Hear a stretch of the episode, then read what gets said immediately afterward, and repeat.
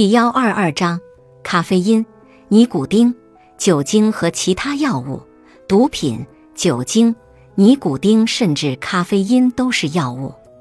你应该仔细思考这些药物是如何影响甚至引发你的焦虑的。在某些情况下，使用这些物质可能会直接引发你的大部分焦虑。咖啡因就是一个常见的例子，尽管不是唯一的一个。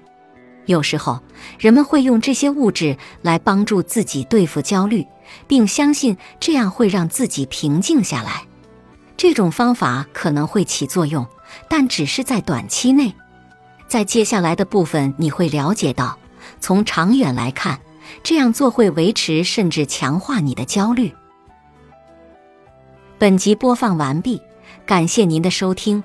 喜欢别忘了订阅专辑，关注主播。主页有更多精彩内容。